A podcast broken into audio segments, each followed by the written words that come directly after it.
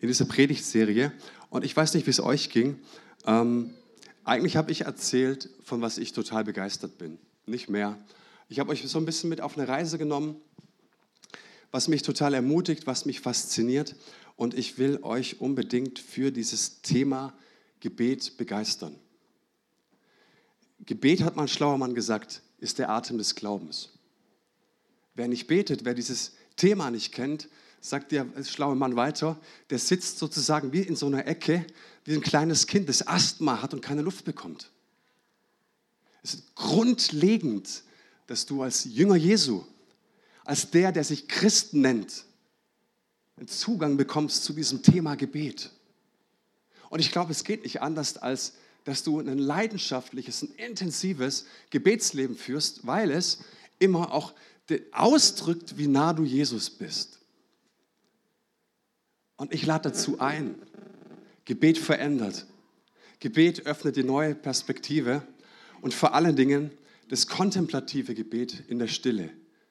Das verändert Leben. Ich habe letzte Woche vom Baum des Lebens gesprochen, vom Baum der Erkenntnis von Gut und Böse. Und ich habe gesagt, hey, ich glaube nicht, dass es eine nette Geschichte aus den ersten zwei Kapiteln der Bibel ist, sondern dass der Baum des Lebens und der Baum der Erkenntnis Realität in unserem Leben ist. Du entscheidest, von welchem Baum du nehmen möchtest. Und ich habe in diesem Zusammenhang über Wahrnehmung gesprochen. Äh, mir hat nach der Predigt jemand gesagt, ah, das hätte, hätte ich aber sagen müssen. Was ist denn jetzt vom Baum des Lebens? Was ist denn jetzt vom Baum der Erkenntnis und vom Baum des... Sag's doch mal. Gell? Das ist manchmal so plump wie, darf ich in die Sauna gehen als Christ? Und dann sage ich, jetzt gehst halt mal mit drei Schwestern aus deiner Gemeinde. Hübsch, ja, richtig hübsch, weißt du? Da gehst du jetzt mal in die Sauna und dann nimmst du einfach mal wahr. Und dann kommen wir nochmal zusammen und dann fragst du mich nochmal, darf ich in die Sauna gehen? Und das ist für mich so ein wichtiger Punkt, diese Wahrnehmung, wahrzunehmen. Und ich habe euch letzte Woche eingeladen, in die, in die Natur zu gehen. Jetzt war es ja super, ein bisschen kälter, aber es hat nicht geregnet. Und einfach mal wahrzunehmen, was ich da empfinde. Und ich lade dich in dieser Woche ein, in ein stilles Kämmerlein zu gehen dir zu Hause eine ruhige Ecke einzurichten. Ne? Ich empfehle dir, dass es ein Raum ist, in dem du nicht arbeitest. Ich habe gemerkt, wenn du das in dem Wohnzimmer machst, ist es total abgelenkt. Also am besten einen Ort zu suchen, ne, in dem du nicht abgelenkt bist. Äh, bei uns ist es im Untergeschoss, den, den Raum richtig schön eingerichtet. Und du wirst merken, je öfter du betest, desto schöner wirst du diesen Raum einrichten, weil du spürst, Eden, dieser Begegnungsort mit Gott, ist ein Ort der Schönheit ein Ort, der zweckfrei ist. Und ich hatte heute Morgen eine Gebetszeit. Ich war in der Stille und ich mache das dann immer so, dass ich, ich habe einen Gebetsschimmel, äh, meine Knie halten nicht so viel aus. Ich lege mir da immer so für die Weichgespülten so ein bisschen was unter die Knie. Ähm, und zünd mir eine Kerze an und achte einfach mal auf meinen Atem. Ich atme ein, ich atme aus. Ich nehme einfach mal wahr, und äh, Kontemplation heißt ja Betrachtung. Ich betrachte etwas. Und ich habe heute Morgen es folgendermaßen gemacht. Ich habe eingeatmet und dabei Galater 2,20 zitiert. Nicht mehr lebe ich, ausgeatmet, sondern Christus lebt in mir. Und dann versuchst du in der Gegenwart zu bleiben, zu betrachten, wach zu sein, interessiert zu sein, was jetzt passiert. Und dann merkst du, dass du abdriftest. Bist du in der Predigt, du bist im Gottesdienst und so weiter. Und ich habe heute Morgen so gespürt, hey, da kommt so eine dominante, so eine bestimmende Seite auf einmal mir auf, die einfach Jesus sagen möchte, was er jetzt zu tun hat. Und dann, die macht so viel kaputt. Und dann merkst du, oh, jetzt habe ich schon wieder bewertet und so weiter. Nein und so. Und hey, wisst ihr, das ist so gut. Es ist so hilfreich, das zu spüren dass es in dir eine Seite gibt, die total dominant ist. Eine Seite, die ständig voller Ideen ist, initiativ ist. Und das nicht zu verdammen, sondern wahrzunehmen und zu sagen, hey, wenn es so störend ist in der Gebetszeit für mich, hey, wie störend ist es vielleicht für andere auch? Wie störend ist es vielleicht für Jesus? Verstehst du das? Hey, das Wesentliche, jede Wette gehe ich mit dir ein, Vielleicht geht die auch erst in der Ewigkeit auf. Aber es gibt drei wesentliche Erfahrungen, die wir tagtäglich machen müssen als Kinder Gottes. Mit sich selbst in Berührung zu sein, mit Gott in Berührung zu sein und mit deinen Mitmenschen in Berührung zu sein. Und wenn du mit dir selbst nicht in Berührung bist, kannst du es auch niemals mit anderen. Dann sagst du, ja, ja, Manu, deine dominante Seite kenne ich. Sag ich. Ja, lass uns doch mal treffen und mal über deine Seiten sprechen. Dann hätten wir ein Miteinander. Diese reißerische, reißerische Seite, die ich am liebsten loswerden würde in dieser Gebetszeit, die stört, die ist so. Und genau das ist der Punkt dass du dich nicht bewertest und sagst, hey, ich will es loswerden, ich will es ignorieren, das stört total, sondern vom Baum des Lebens zu nehmen bedeutet, still zu werden und dich wahrzunehmen, dich nicht zu bewerten, dich nicht zu verurteilen, wahrzunehmen. Das bin ich und das darf sein. Ich bin mit mir selbst in Berührung und merke, da gibt es auch Sachen, die noch nicht so toll sind. Da gibt es innere Antreiber, die holst du aber an den Tisch und verbannst sie nicht. In Jesu Namen raus. Wie furchtbar. Und dann komme ich nämlich mit Gottes Gnade in Berührung. Ich möchte euch, jetzt wird es ein bisschen persönlicher, mein Holzkreuz vorstellen. Mich spricht es so an, weil ich eine Kerze dahinter stelle und das soll der Baum des Lebens sein. Und ich sage, hey, vom Baum des Lebens zu nehmen heißt, von deiner Gnade zu nehmen vom Baum des Lebens zu nehmen, bedeutet, ich werde ruhig und still, Gott. Auch wenn ich Tendenzen in mir wahrnehme, die ich nicht so leiden kann. Könnt ihr das nachvollziehen?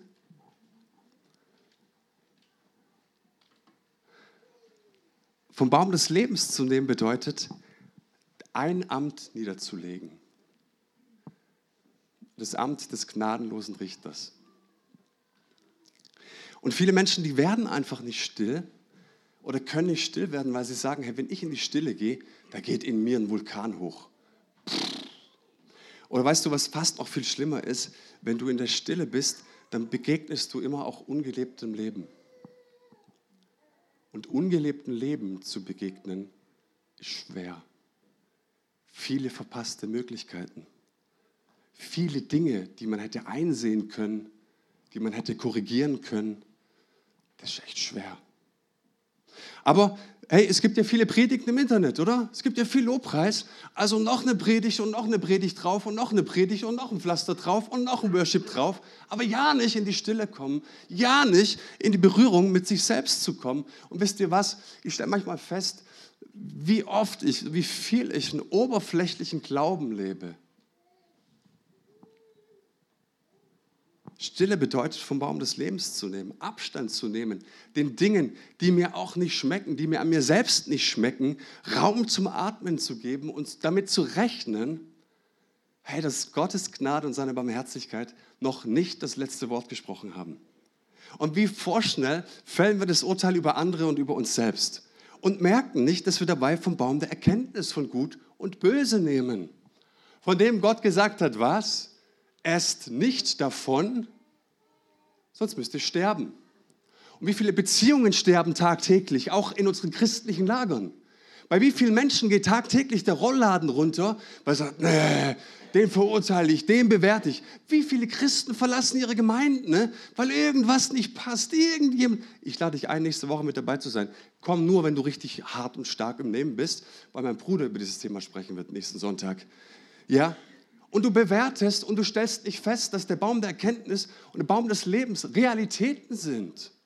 Wie oft sterben tagtäglich Christen diesen geistlichen Tod, weil sie vom Baum der Erkenntnis nehmen, von dem Gott sagt, es bitte um gar kein, auf gar keinen Fall, um allen Umständen ne, nicht von diesem Baum.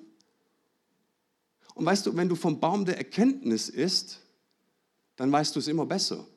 Aber dann brauchst du auch gar keinen Gott, weil wer ist denn dann Gott, wenn du es immer besser weißt? Ja, du. Ich möchte mit euch über dieses Gefühl sprechen,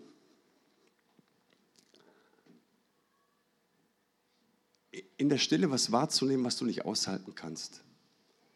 Gewissen Mangel wahrzunehmen. Etwas wahrzunehmen, von dem du eigentlich weglaufen möchtest.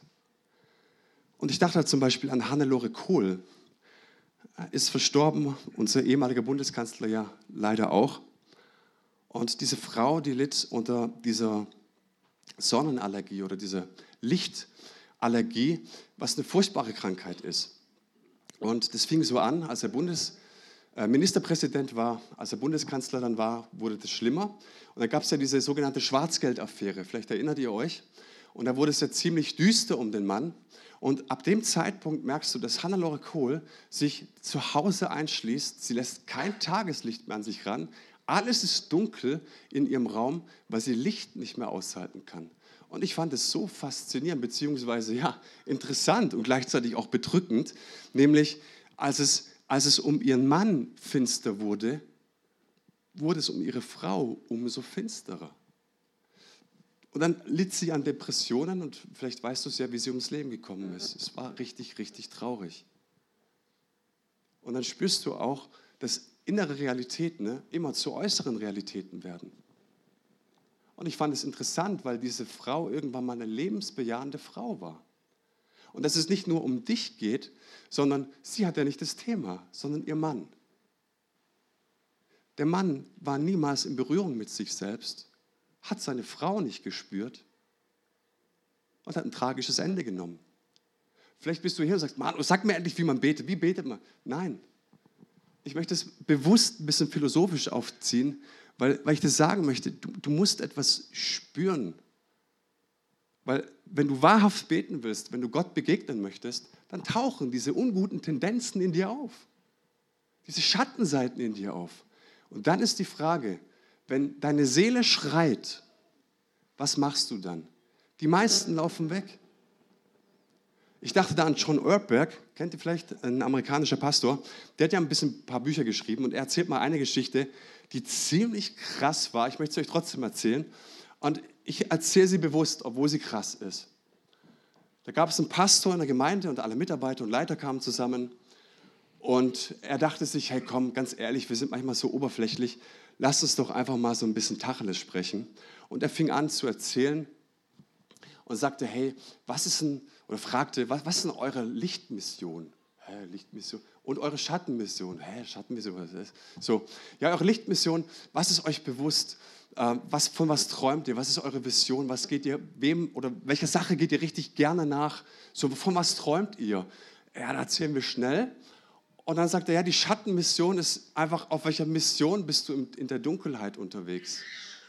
Und die Mitarbeiter schauen sich an, so verlegen. Wie will, was will er jetzt? Will er jetzt ein Coming Out von uns? Äh, so. Naja, auf jeden Fall dachte der Pastor, ich halte jetzt drauf, ich sage nichts. Ich stehe da und sage, komm, mal, mal gespannt, ob es einen Mutigen gibt. Und nach einer Zeit der unangenehmen Stille brach es aus einem Mann raus und er sagte wortwörtlich, hey, meine Schattenmission ist es, mich jeden Tag vor dem Fernseher selbst zu befriedigen und dabei zu denken, die Welt soll zur Hölle fahren. Die guckten sich an, ein paar verlegen, manche total voller Scham. Ich dachte, er hat einen Witz gemacht und so. Was jetzt los? Hat er, hat er das gerade wirklich gesagt? Und er wurde richtig ernst und laut und sagte, hey, pass mal auf, du willst von meiner Schattenmission wissen? Ich sag dir, was meine Schattenmission ist. Ich hocke jeden Tag vor der Pornoglotze, befriedige mich selbst und denke dabei, die Welt soll zur Hölle fahren. Ich dachte mir, das ist so krass. Weil weißt du, diese innere Realität, die nimmt er überall mit.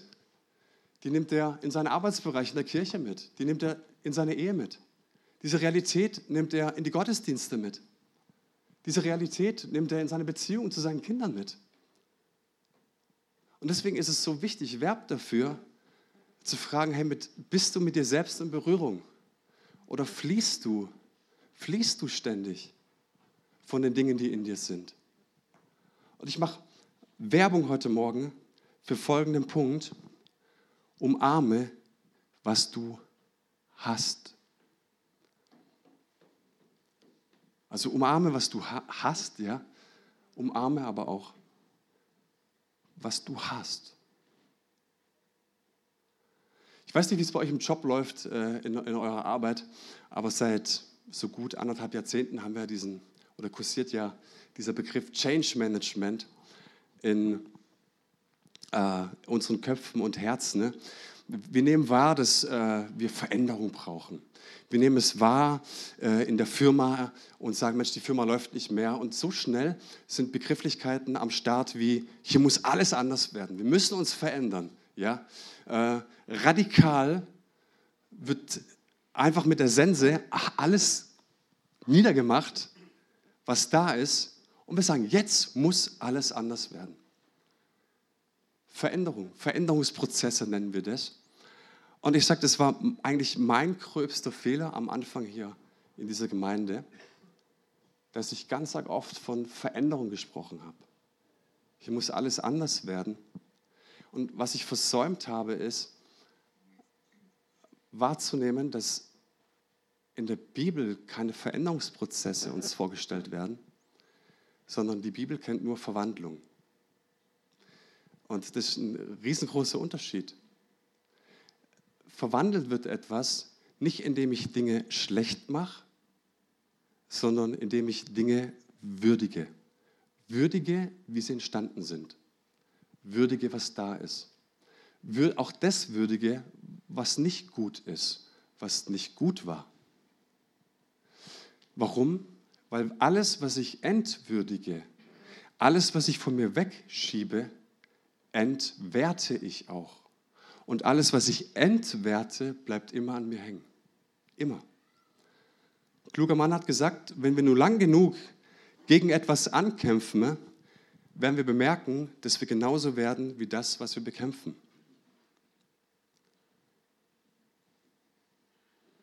Also nochmal, wenn du merkst, es gibt Tendenzen in dir, die dir so gar nicht gefallen, dass du Dinge hast, und hast, die du am liebsten in die Wüste schicken würdest. Wenn deine Seele so richtig schreit, wenn du selbst von dir davonlaufen würdest, ähm, wie reagierst du dann? Und ich sage es dir nochmal, umarme, was du hast. Und wir befinden uns in Breitengraden. Ich muss es jetzt des Anstandes und der Richtigkeit halber sagen. Natürlich gibt es auch Flüche ich sage nicht, dass du einen Fluch umarmen sollst. Natürlich gibt es auch sehr ungesunde Beziehungen. Natürlich gibt es auch sehr krasse Traumata. Ich habe nicht gesagt, dass du die umarmen sollst. Da müsste die Bettina predigen, ist aber in einer anderen Predigt. Und trotzdem sage ich, umarme, was du hast. Und ich möchte euch dafür sensibilisieren, weil wir in einer Zeit leben, sagen immer so, jeder hat von uns ein Trauma. Ne? So, wir waren einfach mal zehn Minuten länger an der Kasse angestellt wie sonst. Oh, ich habe ein Trauma. Ich rede von einem richtigen Traumata. Okay? Ja? Können wir uns darauf einigen? Jawohl, danke. Umarme, was du hast. Ich möchte kurz von meiner Gebetszeit diese Woche erzählen.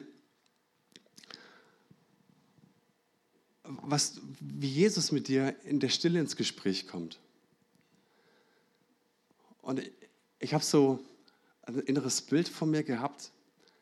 Da hat Jesus gesagt, hey, weißt du, dass ich der tiefste Seelengrund bin? Dass es nichts Tieferes gibt als mich. Das würde bedeuten, ne, dass es da nicht irgendwelche Abgründe in mir gibt, irgendwelche, irgend so ein Höllenschlund in dir, der sich aufmacht, sondern der tiefste Grund deiner Seele ist Jesus. Er als König lebt in dir. Er regiert in dir.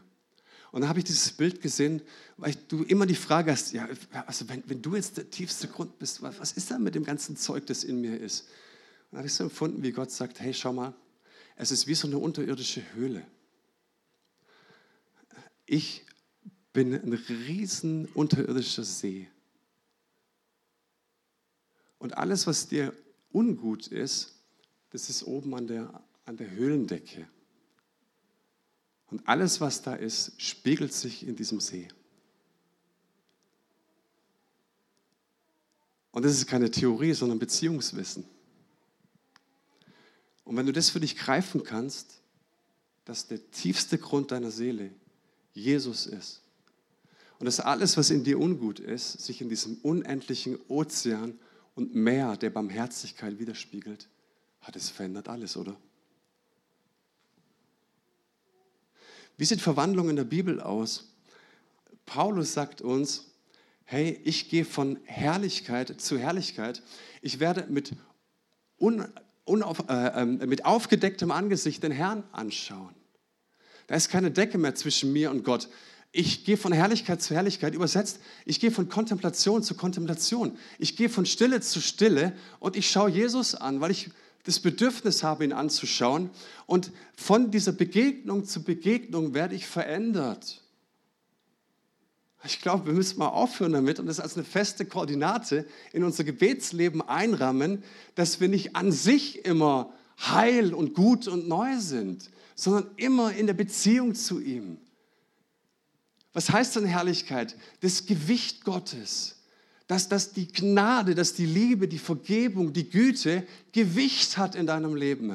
Und du spürst, ich gehe von dem Gewicht der Gnade zu dem Gewicht der Gnade, zu dem unglaublichen Gewicht in meinem Leben, Gnade. Und dadurch werde ich verändert.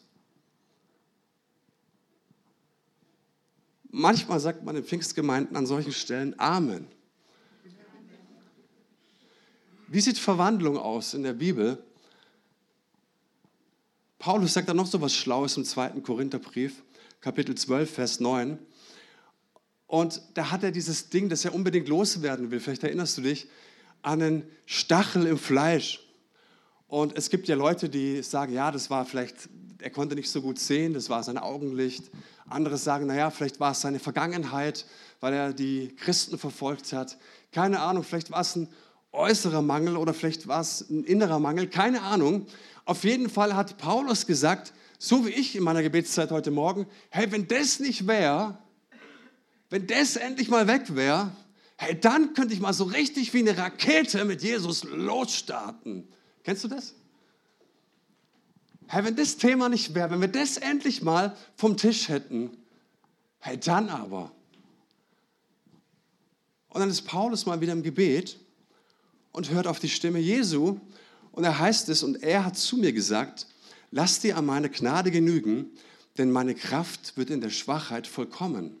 Darum will ich mich am liebsten viel mehr meiner Schwachheit rühmen, damit die Kraft des Christus bei mir wohne. Er hat gesagt, es gibt nur eine Möglichkeit, die Kraft Gottes in vollem Maße auszuschöpfen. Und hier heißt es, ich habe extra einen Text genommen, nicht so verwaschen, sondern das ist gut, gut am Urtext, gell? wer in, der Schwach, wer in seiner Schwachheit wohnt, der wohnt in der Stärke Gottes. Ich sage es nochmal. Wer seine Schwachheit bejahen kann, erlebt die größte Kraftfreisetzung in diesem Universum. Die Kraft Gottes. Die kommt nicht mal für ein Wochenende vorbeigeschneit, sondern die wohnt bei dir.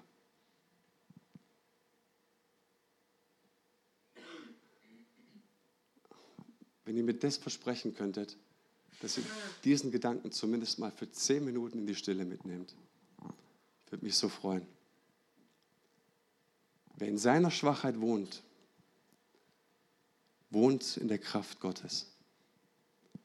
Zulassen, geschehen lassen, in der Stille wahrzunehmen, dass du einen Riesenberg vor dir hast. Einen riesengroßen Berg. Jetzt kommt der Macher, jetzt kommt der Kreative, jetzt kommt der, der sagt, hey, come on, los geht's. Ich nehme die Schaufel in die Hand. Und dann bist du die ganze Zeit innerlich äh, in diesem inneren Dialog während der Stille Schaufel für Schaufel in Jesu Namen. Ich bete, wir müssen in die Vierbitte gehen. Hey Geschwister, bitte betet für mich, ich habe da ein Problem, ich muss unbedingt weg. Und du schaufelst und du schaufelst und du schaufelst. Dann schaffst du es vielleicht mal ganz kurz still zu werden. Ne? und du hörst. Und du hörst, dass auf der anderen Seite des riesengroßen Berges ein Radlader am Werk ist, ein Bagger. Dein Job ist es eigentlich nur, nachher mit einem Eimer durchzugehen und die vereinzelten Steine aufzulesen, die der Radlader nicht geschafft hat. Der Deal kommt deswegen oftmals nicht in unserem Leben zustande. Warum? Weil wir den Radlader nicht hören. Im Prediger 7,14 heißt es, wenn es dir gut geht, dann freu dich über dein Glück. Und wenn es dir schlecht geht, dann bedenke, Gott schickt dir beides und du weißt nie, was die Zukunft bringen wird.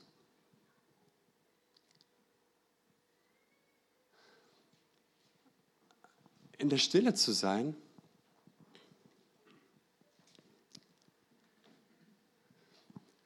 heißt, ich missbrauche Jesus nicht für mein Glück. Ich höre auf, mich um mein egozentrisches Ich zu drehen. Das Jesus benutzt, um selbst befriedigt zu werden. Weil ganz ehrlich, eigentlich wollen wir Jesus, damit es uns gut geht. Prediger sagt aber, hey, wenn es dir gut geht, ist doch der Hammer, oder? Bedenke bitte, dass dir Gott aber beides schickt. Das kannst du aber nur, wenn du weißt, dass du an Seelengrund hast und dass du niemals tiefer fallen kannst als in Gottes Barmherzigkeit. Paulus wusste das und er sagt, hey, ich weiß, dass es Mangel gibt und ich weiß, dass es Zeiten der Fülle gibt und es ist okay. Ich weiß, dass in Zeiten des Mangels unglaublich viele Lektionen auf mich warten. Ne? Und hey, in Zeiten des Erfolgs mindestens genauso viel. Und ich schließe ab diese Predigt mit einer faszinierenden Geschichte, nämlich von Elisa. Kennst du die Geschichte von Elisa im zweiten Buch König? Ich liebe den Mann wirklich, weil alle Geschichten tatsächlich mit einem ganz, ganz tiefen geistlichen Inhalt zu tun haben. Es sind nicht nur Geschichten, ne, sondern Du musst da echt aufpassen. Da hast du gefühlt jedes fünfte Wort eine tiefe geistliche Wahrheit drin bei Elisa. Und wahrscheinlich kennen wir alle die Geschichte. Der ist da mit seinem, mit seinem Knecht, äh, äh nächtigen die da, gell, so in, in, in der Höhle. Und der Knecht steht auf zum Kaffee machen, muss kurz Pipi gehen. Und auf einmal sieht er, wie der syrische König seine Truppen schickt und die alle einfach ums Eck bringen wollte. Und er dachte oh my goodness, wir sind am, ah. Und dann kommt Elisa mit seiner Gelassenheit und sagt, pass auf, ich bete jetzt für dich, dass dir die Augen aufgehen. Und die Augen gehen auf und auf einmal sieht der Knecht die Engelfürsten und die feurigen Reiter und was weiß ich, was alles, was Gott aufbieten kann. Und er merkt, hey, die sind ja viel, viel mehr. So, da endet manchmal die Geschichte für uns. Aber wie geht denn die Geschichte weiter? Schon mal gelesen? Die greifen wir dann trotzdem an, stimmt's? Also die stehen alle auf dem Hügel, reiten runter und jetzt Attacke auf die beiden. Was betet Elisa? Herr, verschließ ihnen die Augen. Werden die auf einmal blind, sehen nichts mehr.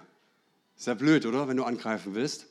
So, und was macht Elisa? Er kommt mit denen ins Gespräch und sagt so, pass mal auf, ich führe euch jetzt zu dem, den ihr eigentlich bekämpft den König von Israel. Und er nimmt diese ganzen Truppen und führt sie jetzt nach Samarien. Aufpassen, damals noch Nordreich, das war die Hauptstadt des Nordreiches, Samarien. Er führt die dorthin, ja, so. Und jetzt stehen die da vor dem König. Und jetzt wird ihnen die Augen aufgetan, weil er wieder betet. Zack. Auf einmal sind die Augen auf. Und ich möchte euch verraten, was dann hier passiert. Als der König von Israel seine Feinde sah, fragte Elisa, mein Vater, was rätst du mir? Soll ich sie alle umbringen lassen? Soll ich sie erschlagen? Hey, das ist dieser Moment, in dem König merkt, ich kann auf einen Schlag alle meine Feinde loswerden. Alles, was stört, alles, was nervt, alles, was mich bedroht, alles, was mir Angst macht, alles, was mir so viel Kraft und Mühe kostet, alles, was vielleicht in deiner Geschichte ungut ist. Überleg mal, du hast jetzt diesen Luxus, du sagst, was nehme ich jetzt? Nehme ich den Dolch, das Schwert, die Axt, Baseballschläger, was fällt euch ein? Egal was, so, so, jetzt hast du sie vor dir, die müssen stillhalten, weil du jetzt auf einmal die Möglichkeit hast, den Knopf zu drücken und alle zu killen. Ich finde es so spannend, wie es weitergeht. Also soll ich sie erschlagen? Folie 8. Nein, das sollst du nicht, entgegnete der Prophet. Gib ihnen zu essen und zu trinken und dann lass sie zurück zu ihrem Herrn ziehen. Hallo? Nein, du sollst es nicht tun. Und dann heißt es weiter, da ließ der König den Syrern ein herrliches Festmahl auftischen. Nachdem sie gegessen und getrunken hatten, durften sie ihr Land zurückkehren. Von da an unternahmen die syrischen Truppen keine Raubzüge mehr auf israelisches Gebiet. Mein Plädoyer für heute Morgen lautet, umarme, was du hast. Alles, was du selbst entwürdigst, macht dich zum Gott. Nimm wahr. Und nimm wahr, dass in der Gegenwart Gottes alles sein darf. Alles, was du entwertest, bleibt immer an dir hängen. Was du zulässt, was du in Gottes Gegenwart zulässt, loslässt und freilässt, wird gehen. Es gibt keinen Weg, der nicht durch das Kreuz führt. Das sagen wir immer so plump, stimmt's so? Ah, nur wenn du Jesus angenommen hast und so weiter. Wie viele Leute haben mal zu Jesus Ja gesagt und sind diesen Weg durchs Kreuz nicht gegangen? Nur was erlöst ist, ist wirklich frei. Und erlösen tust du dich nicht selber, sondern erlösen tut dich dein Herr. Und das macht mich unglaublich dankbar. Und soll ich dir was sagen? Das ist dieses ständige Ding in deiner Kontemplation, in der Stille vor Gott. Moment mal, wer ist hier der Erlöser? Wer ist der König? Wer weiß es so viel besser? Von welchem Baum nehme ich gerade? Vom Baum der Erkenntnis, von Gut und Böse, von dem Gott sagt, no. Oder vom Baum des Lebens.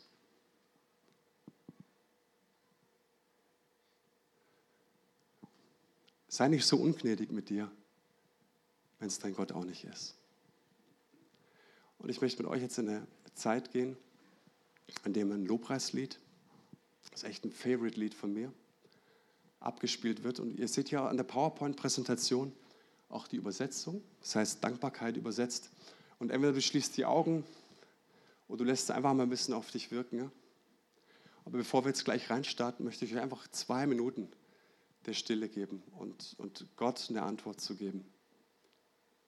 Und nach diesem Lied, das abgespielt wird, wollen wir dann in das letzte Lobpreislied gehen.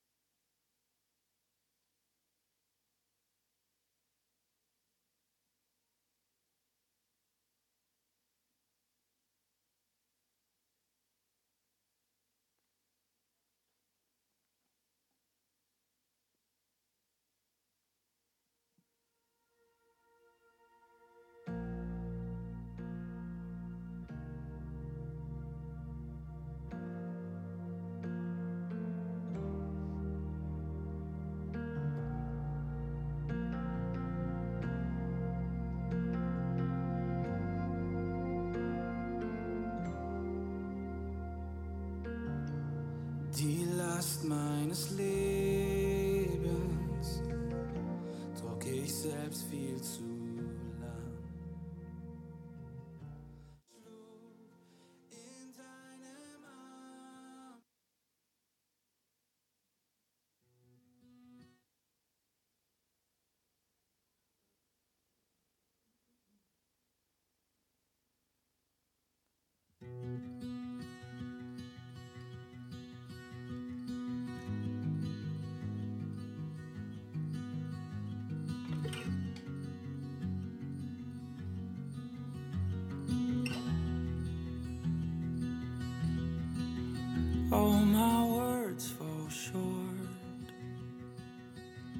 got nothing new. How could I express all my gratitude? I could sing these songs as I often do. But every song must end,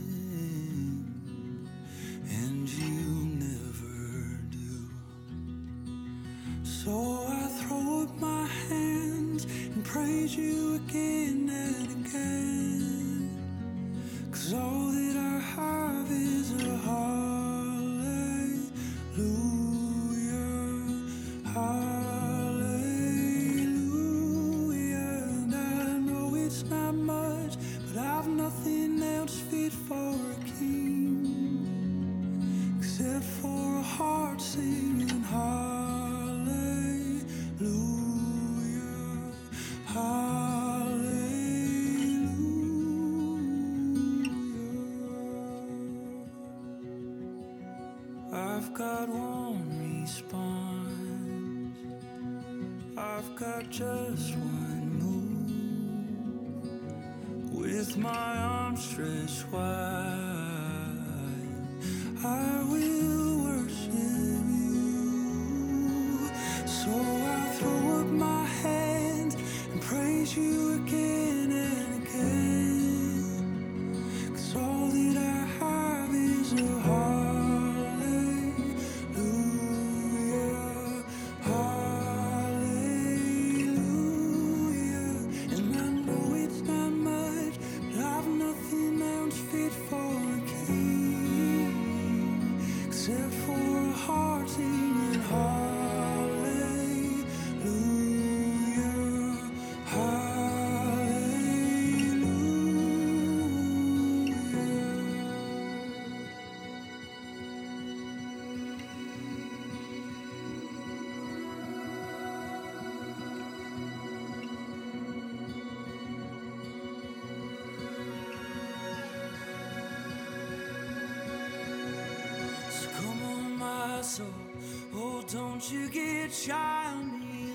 your song.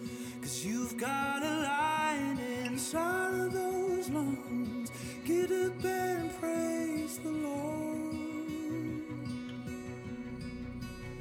Oh, come on, my soul. Oh, don't you get shy on me. Lift up your song.